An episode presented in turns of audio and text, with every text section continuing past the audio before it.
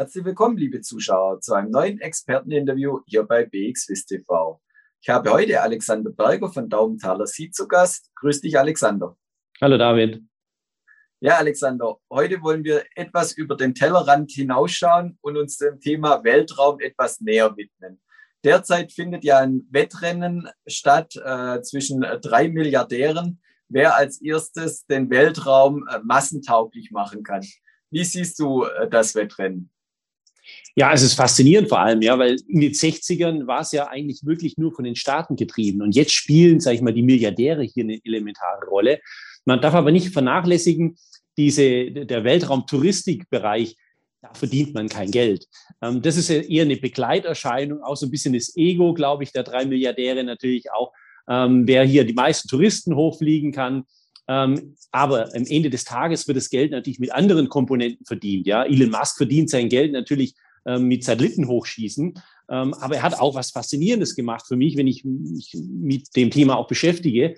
Ähm, er hat ja zum ersten Mal Recycling hinbekommen. Das heißt, er hat einfach gesagt, das ist mir zu blöde, dass wir jedes Mal Triebwerke bauen, weil das ist ja richtig teuer.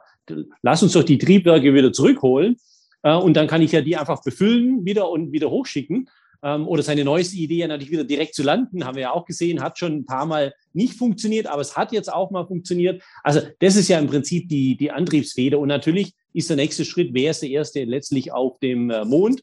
Mars, äh, denke ich, ist noch ein bisschen länger hin, aber ich denke, äh, die, die Reise auf dem Mond äh, und auch die Idee, da ich, dort Rohstoffe abzubauen, das werden wir die nächsten Jahre erleben. Und siehst du das auch für Anleger als ein Zukunftsthema, in das man investieren kann? Und falls ja, wie können Anleger in dieses Thema investieren?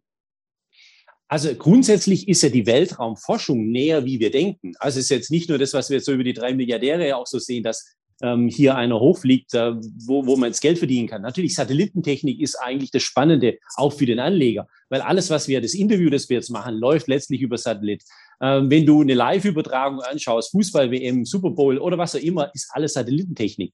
Letztlich äh, dein, dein Navi auf deinem Fahrrad ähm, ohne Satellitentechnik äh, funktioniert nichts. Also es wird über die Weltraumforschung, kommt auch sehr, sehr viel einfach wieder zurück auf die Erde. Das haben wir in den 60ern auch gesehen. Nachdem das ein bisschen abgeflaut ist, wurde ja Silicon Valley gegründet durch frühere Ingenieure.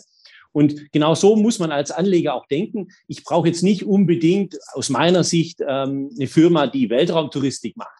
Ich glaube, da verdient man auf Sicht kein Geld, wie schon am Anfang gesagt. Firmen, die letztlich natürlich äh, im Satellitentechnik unterwegs sind, da wird auch die nächsten Jahre wird es enorm ausgebaut. Und da ist auch spannend für den Anleger, sich dort zu, umzuschauen, wer baut denn Satelliten, wer baut die Komponenten. Äh, man muss fairerweise dazu sagen, natürlich gibt es hier auch viele Firmen, die natürlich da tätig sind, aber auch natürlich durchaus auch im Verteidigungswesen tätig sind. Also Rüstung ist hier bei dem einen oder anderen drin. Wenn man das ausschließt, bleiben immer noch ein paar Firmen übrig. Aber die meisten haben natürlich hier ähm, was damit zu tun, weil auch da sehen wir ja von, ich sage mal, Südafrika, USA, jetzt zuletzt auch Deutschland, alle wollen wieder als Staat auch hier mitmischen und gründen ja eigene Einheiten für die Erforschung des Weltraums. Und dann vielleicht noch eine private Frage am Schluss. Wärst du ein Kandidat für ein Ticket? Auf keinen Fall. Äh, also ich schaue mir das lieber auf Google Earth an, wie es dann von oben andersrum aussieht. Aber ich würde mich jetzt nicht trauen. Also ich äh, bin Ballonfahrer, ja, und äh, das traue ich mich auch. Das ist noch weit genug unten, aber äh, da hoch, äh, auch nicht für ein Euro oder auch als Gratisticket äh, damit. Ich lasse das andere. Also gerne, ich, wenn ich es mal gewinnen sollte, ich lasse dir den Vortritt. Ja?